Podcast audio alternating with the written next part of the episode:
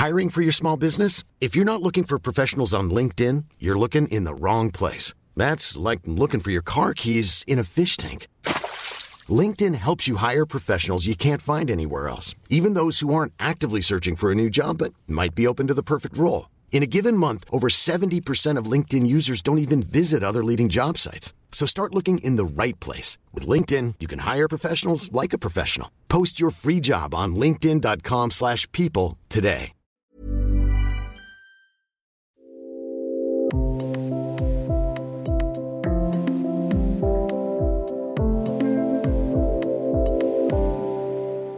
Herzlich willkommen zum Yoga Easy Podcast. Alle sind erleuchtet. Ich bin Christine Rübesamen. Vor kurzem war der Tag, an dem die Berliner Mauer genauso lang weg war, wie sie stand. Das Symbol der deutschen Teilung ist Geschichte. NS-Diktatur, SED-Herrschaft, alles einfach Prüfungsthemen für die Schüler, die sich auf ihren Klassenfahrten vor der Mauer fotografieren. Was es aber für einen Erwachsenen heißt, mit der Mauer aufgewachsen zu sein, was es heißt, Geschichte nicht loslassen zu können, auch nicht als Yogi, der doch Experte ist im Loslassen, will ich in dieser Folge herausfinden mit einer Frau, die sich mit dem Thema auskennt, der Berliner Fotografin und Yogalehrerin Nadja Klier. 1988 wurde sie als 15-Jährige mit ihrer Mutter Freier, einer Bürgerrechtsaktivistin aus der DDR, ausgebürgert. Für alle von euch, die damals keine Depeche Mode-Fans waren oder vielleicht noch gar nicht mal geboren. Das heißt, man hatte keine Wahl, man wurde, wie Nadja das immer nennt, man wurde gegangen. Nadja Glier, heute in Alle sind erleuchtet. Willkommen, Nadja Klier. Heute schon Yoga geübt? Heute mal nicht, weil gestern war einer Superklasse gewesen und die reicht einfach gleich bis morgen. Wie war die Praxis gestern? Irgendwas Besonderes gemacht, irgendwas dazugelernt ja. oder irgendwas ja. ausgelassen? Nee, ich habe äh, gestern war ähm, das Thema Drehungen und Vorbeugen und ich bin ein Mensch, der sich sowieso ähm, generell oft am Lauf, also im Laufe des Tages vorbeugt. Und zwar habe ich festgestellt, dass es a hilft äh, mir, mich zu beruhigen, wie es natürlich eben auch, wie man es vom yogischen mhm. Unterricht her kennt, aber auch, ähm, dass es meine Wirbel auseinanderklackern lässt. Das heißt, wenn ich mich klein und schwer fühle, ja. dann macht es und dann äh, lockern die sich wieder und dann rolle ich mich wieder hoch und dann gehe ich äh, zwei Stunden weiter aufrecht. Ich kenne dich natürlich ähm, äh, äh vom Yoga und du hast immer einen Haufen Zeug dabei. Also wenn ich mir das jetzt so vorstelle, dann sehe ich da vor mir so eine, eine Riesenhandtasche, was zu trinken, einen hübschen Schal, mindestens einen.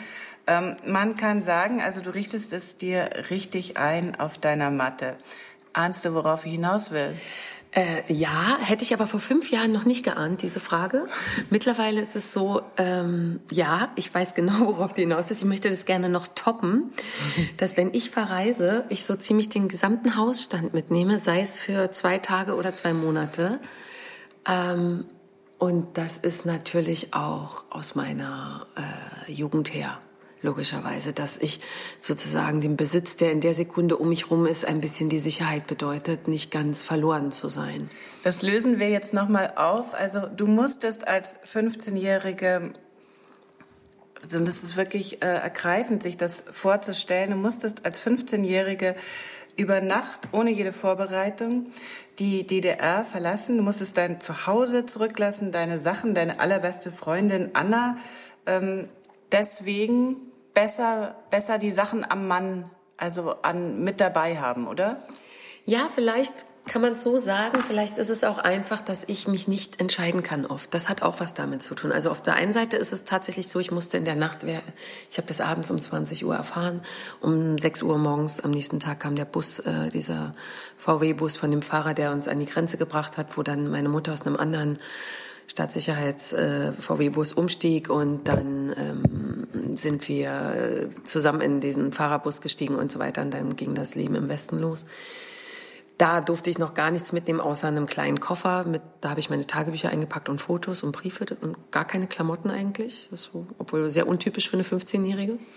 Aber vielleicht habe ich gedacht, das kann man ja da vielleicht kaufen. Egal, also das war nicht das Wichtigste. Mhm. Aber ähm, was es noch bedeutet, warum ich immer so viel um mich rum haben möchte, ist, weil ich mich ganz oft nicht entscheiden kann, was ich möchte und weil ich dann mir diese ganzen Sachen gerne offen halte. Mhm. Ich bewundere mal die Menschen, die mit nichts ewig lange unterwegs sein können und dann sich auch nicht ärgern, dass sie vielleicht das Falsche machen an dem Tag oder sich das Falsche vorgenommen haben und ja dann doch nicht umschwenken können. Mhm. Also sprich, ich habe in meinem Auto immer was zum Schwimmen, was zum Rennen, was zum Yoga machen und was fürs Fitnessstudio.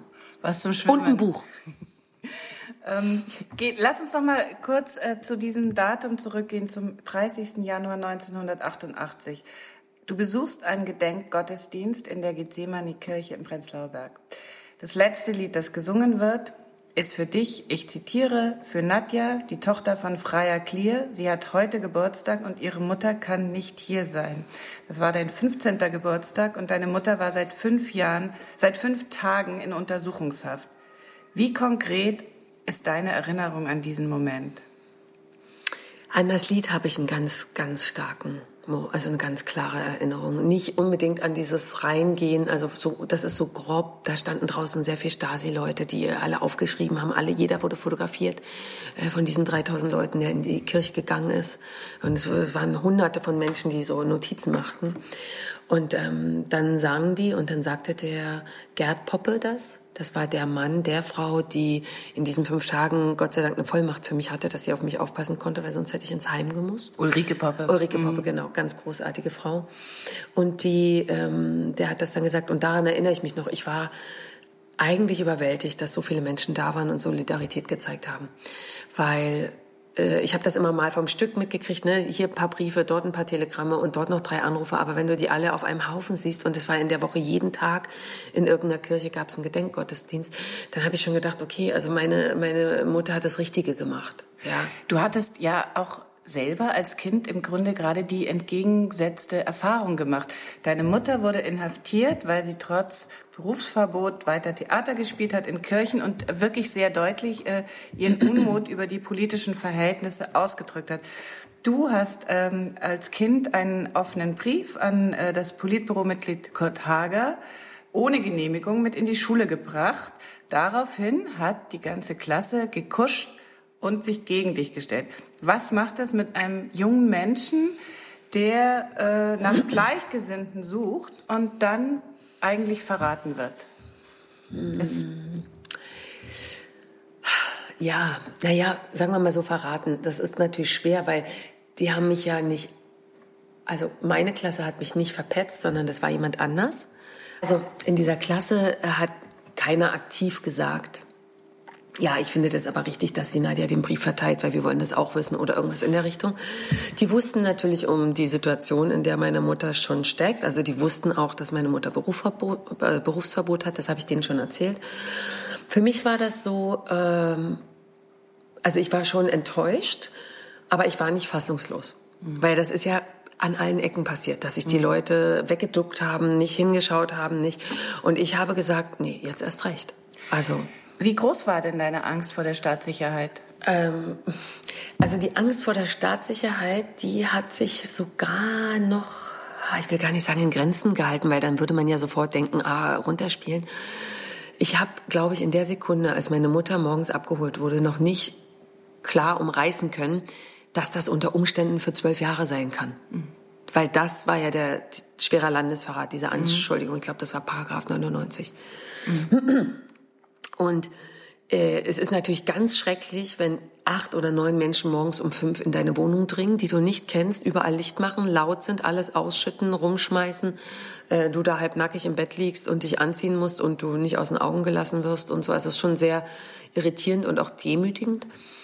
Aber diese Angst, also die sind mir schon monatelang vorher immer hinterhergelaufen. Wir, die saßen auf unseren Dachböden und haben abgehört und wir haben die äh, laufen hören. Wir, äh, wir hatten, glaube ich, 43 Wohnungen, äh, 43 Wanzen in der Wohnung. 43 muss ich mal vorstellen. Also und, und jedes Telefonat wurde abgehört und irgendwie 50 IMs im gesamten Bekanntenkreis. Äh, du kriegst dann schon irgendwann ein Gefühl, wem du nicht mehr was erzählst und es ist immer ein unangenehmes Gefühl, was sich natürlich bis heute ähm, in mein, in, also durch mein Leben zieht. Tatsächlich. Also ich kriege immer noch Panik vor bestimmten Autoritäten, die ich nicht einschätzen kann, besonders in ex-sozialistischen Ländern oder so. Also es ist nicht, es ist was hängen geblieben. Ne? Also wenn du, wenn du jetzt äh, so mitkriegst, so ein ähm, äh, Gefühl der Geborgenheit, dass damals alles überschaubar war, dass man sich näher war als im kalten Kapitalismus. Ähm, ist das äh, nicht ein, äh, also schlimmer als sentimentaler Kitsch, einfach ein Schlag ins Gesicht für dich? Also erstmal möchte ich sagen, dass man sich im kalten Kapitalismus wahrscheinlich trotzdem warm aneinander kuscheln konnte, wenn man sich geliebt hat und einfach den Menschen vor sich wertgeschätzt hat. Und ich glaube, das geht in jedem System der Welt. Völlig egal, ob es das oder das ist. Fakt ist aber, dass man, wenn man aus einem Mangel heraus leben muss, oder mit großen Mängeln im Leben, dass man sich anders zusammentut. Ja, die Frauen, die waren alle sehr schwer äh, überlastet, weil die Kinder schon sehr früh in die Krippen mussten, die mussten ihre Arbeit sehr früh wieder aufnehmen. Entschuldigung. Die mussten einfach funktionieren.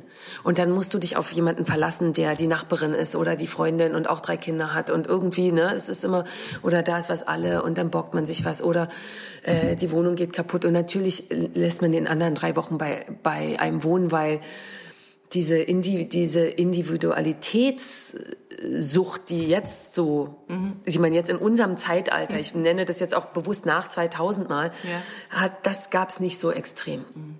Du hast ja, also jetzt sprechen wir ja auch so ein bisschen von so einem äh, historisierenden Rückblick und du hast ja auch in einer wunderbaren Dokumentation klargemacht, dass der Blick auf die Frauen aus dem Westen, also äh, der, der Blick der Frauen aus dem Westen auf die Frauen im Osten, und die vermeintliche Emanzipation, die es eben im Osten gegeben hat, weil die Frauen ja arbeiten durften, natürlich ähm, sehr mit Vorsicht zu genießen ist.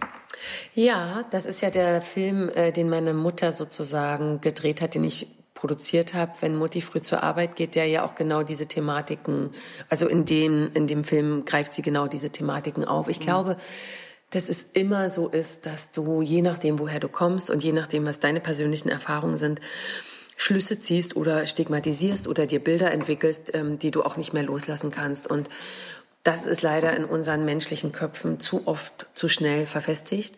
Sowas lässt sich, finde ich, immer sehr schwer wieder auftauen. Mhm.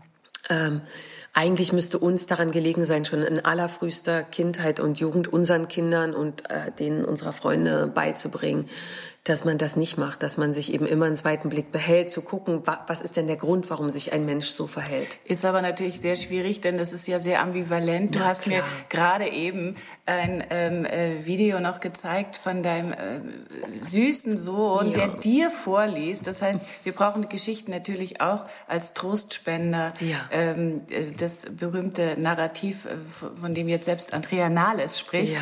braucht brauchen ja. wir eben. Wir, wir müssen uns wieder halt auffüllen. Ja, und wir müssen uns und unseren unseren Haushalt der der positiven Energie auch ständig wieder neu füllen. Hast du damals äh, diese diese Enge oder Bedrückung, die Überwachung, hast du die körperlich gespürt? Wenn du das jetzt nochmal äh, im Rückblick dir ganz neutral versuchst vor Augen zu führen. Ich muss dir sagen, dass ich was ganz, was, was ich habe was gemacht, was ganz viele Menschen machen, die traumatische Erlebnisse haben, die verstecken das in ihrem Körper und verdrängen das. Ich habe das also in der Zeit, als das alles passiert ist, gar nicht bewusst wahrgenommen, weil ich war 14, ich hatte ganz oft Magenschmerzen, natürlich.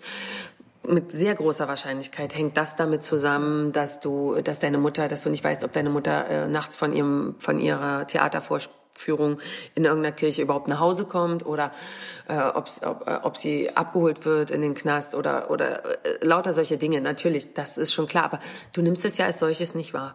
Ich habe das dann also 20 Jahre wirklich komplett runtergeschluckt, verdrängt und habe so ein, so ein ganz sorgenfreies, ich nenne das jetzt mal so oberflächliches, super unpolitisches Leben geführt. Also wie gesagt, ab 1988, ab Anfang Februar 1988 ja dann auch im Westen, in West-Berlin, dieses mhm. Leben, dieses... Nee, da noch nicht da ging's noch, da ging's noch hoch her. Da habe ich noch versucht, da kam ja noch die Trauer ja. und da kam noch diese, äh, das, das, das Unverständnis, dass man da nicht mehr hin kann und dieses, dieses Gefühl entwurzelt zu sein und diese Heimat nicht mehr zu haben, das kommt nicht kognitiv.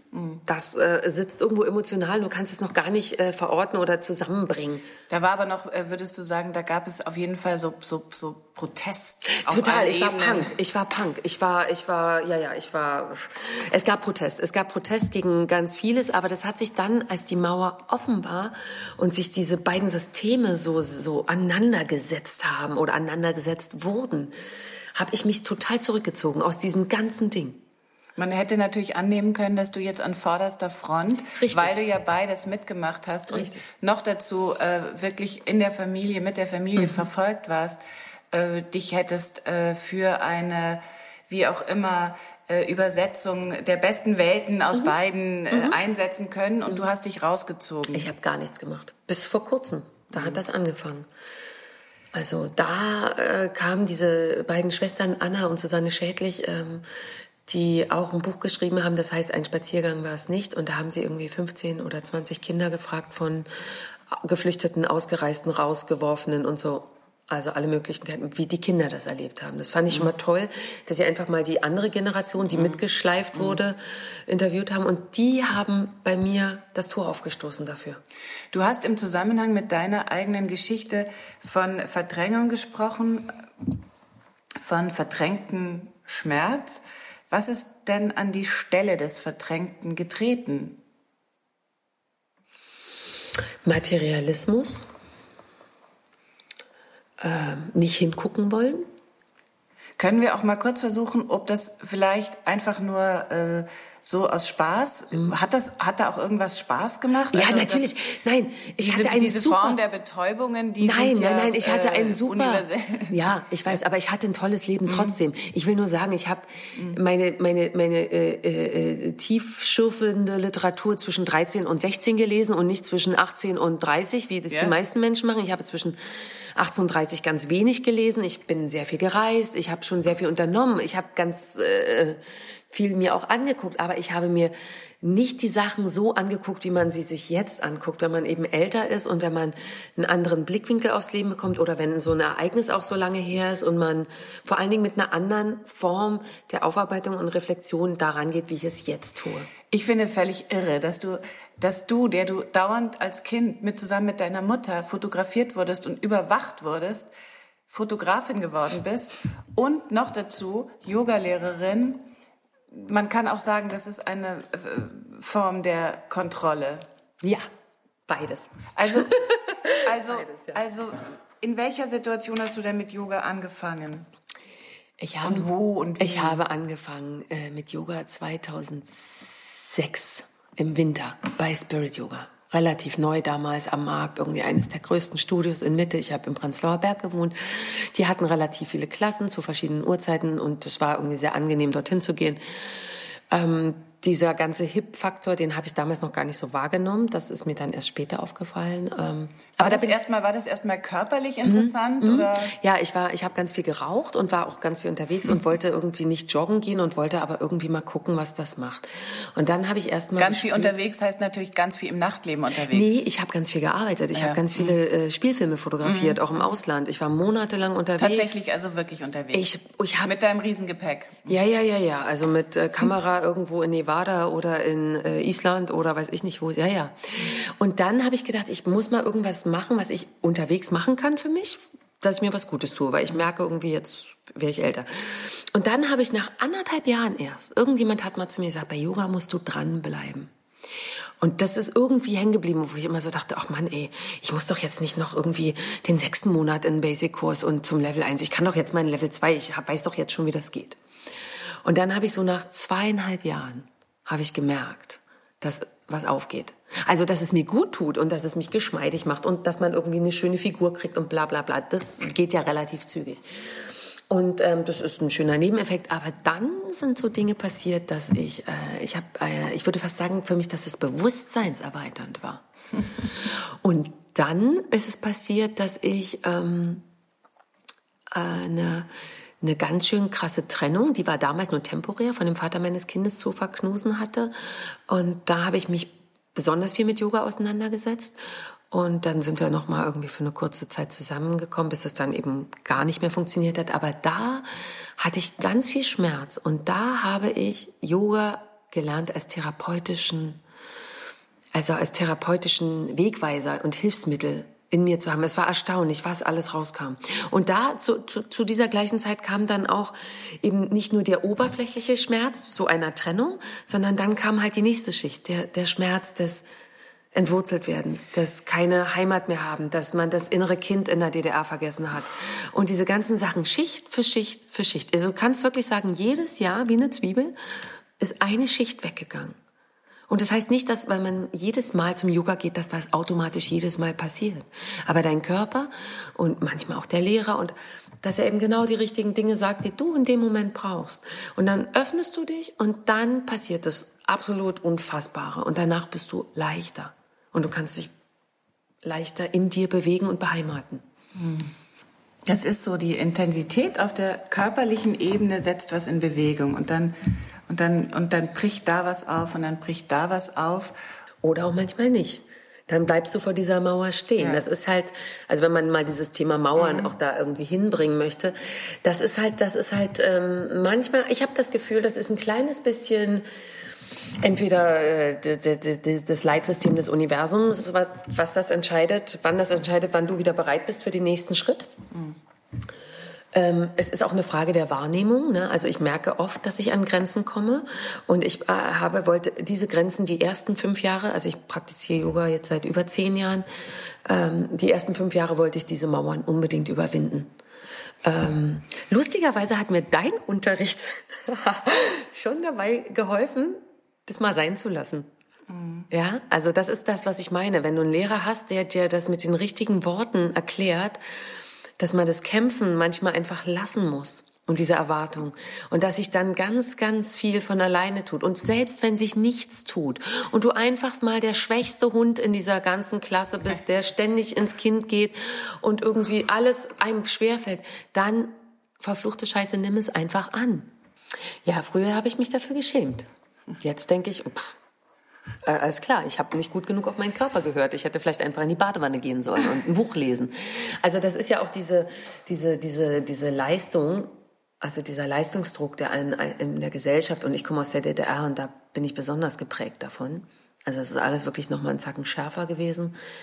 Ähm, das auch dort von mir abfallen zu lassen. Ja, also ich merke jetzt nach zwölf Jahren und obwohl ich auch Lehrerin bin und schon unterrichte, dass ich immer noch Momente habe, wo ich das besonders gut machen möchte und wo ich das besonders gut können möchte, aber auch, dass sich die anderen Leute an mir orientieren können. Also ich möchte eigentlich ein gutes Vorbild sein. Mhm.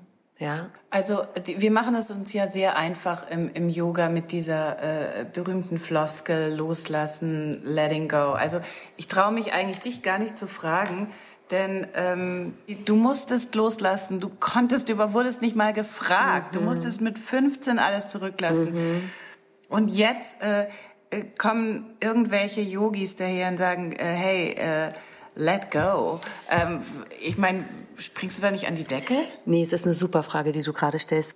Ich habe genau über das Wort loslassen nachgedacht und habe einen Text abends geschrieben und irgendwie kommt dann in also in diesem Text eben dran vor, dass ich ähm, das Wort loslassen zum Kotzen finde und dass es das gar nicht gibt, weil es ist ein Teil von mir, es ist ein Teil in meiner Geschichte, die mich so maßgeblich geprägt hat, die kann ich nicht ändern.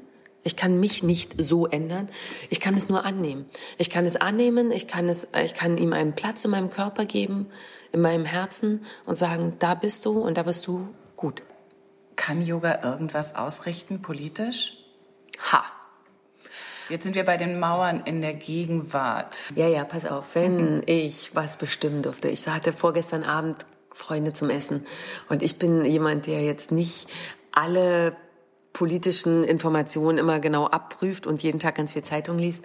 Und ich bin auch ein kleines bisschen ein Utopist, heißt das, glaube ich. Das heißt, ich denke immer ganz laut, wie es optimal wäre. Und wenn ich mal bestimmen und regieren dürfte und alles entscheiden dürfte, wie ich das machen würde. Das ist natürlich totale Utopie. Aber Wieso? Ich finde gut. Ich ja, finde es ja, gut, ja. wenn wir eine Diktatur hätten und Nadja würde an der Spitze stehen. So ja, wie das früher Platon in seiner Akademie. das wäre toll. Ich würde tatsächlich alle verordnen. Alle, vor allen Dingen alle Grundschulen, alle, alle, alle Schulen und vor allen Dingen auch den Bundestag und alle öffentlichen Einrichtungen, dass sie pro Tag 60 Minuten und einen guten Raum dafür haben müssen für Yoga und oder Meditation. Und du bist da auch die du, du bist da auch die richtige und Nadja, ähm, ich weiß, du hast sehr viel zu tun, aber du musst es jetzt einfach zu deiner Mission machen. Ich meine, du hast als 15-jährige Kurt Hager, über den wir schon gesprochen haben, der war ja für die Bildung zuständig in der DDR, äh, ein, äh, diesen diesen Brief an Kurt Hager von deiner Mutter, den hast du mit in die Schule gebracht, damit darüber gesprochen wird, damit sich was ändert. Also ich meine, wer soll es machen, wenn nicht du? Du musst jetzt einfach ran. Also vielleicht in meinem nächsten Leben, was nach diesem kommt. Man hat ja immer eine Aufgabe. Ja, vielleicht, ich weiß es nicht. Aber ich glaube, meine Aufgabe ist, oder so empfinde ich das im Augenblick, ähm, wenn ich jetzt auf mich selber spreche, dass ich mir das, was in meinem Leben passiert ist, nicht wegstoße, nicht mehr wegschiebe, sondern einfach genau ansehe, dass ich versuche, die Bewertung dadurch rauszunehmen, mich auch nicht mehr von außen bewerten zu lassen. Ich habe mich sehr oft davon leiten lassen, habe mich dann klein gefühlt und klein halten lassen von manchen Menschen. Das war nicht schön. Das, das habe ich alles gelernt. Und für, wenn ich für andere Menschen was tun möchte, und deshalb bin ich Yogalehrerin geworden, weil ich merke, ich habe eine Gabe, Menschen in Bann zu ziehen und dass sie mir ihre Aufmerksamkeit schenken. Und ich finde das toll und ich möchte das gerne für was nutzen, was ihnen gut tut. Also ich möchte ihnen eigentlich was, ich sag's mal, verkaufen, was, wovon sie was haben. Ja, wenn sie es richtig für sich anpacken. Ein Instrument, mit dem sie selbstsicher, unabhängig und auch mit Schutz durchs Leben gehen können und gesund bleiben. Und im Grunde ist das auch der Verbindungspunkt zu deiner anderen Karriere, du lenkst einfach den Blick auf die Dinge, die wichtig sind. Genau, in der Fotografie ist das auch so. Also ich habe ja auch ein fotografisches Gedächtnis. Das heißt, wenn ich hier durch die Stadt laufe, weiß ich immer ganz genau, wo ich bin, weil ich weiß, wie das Haus aussieht. Ich sehe ganz oft Menschen, erkenne die wieder, weiß dann, die, mit denen habe ich schon gesprochen oder gearbeitet oder habe hab sie nur dort und dort gesehen. Das ist schon sehr extrem.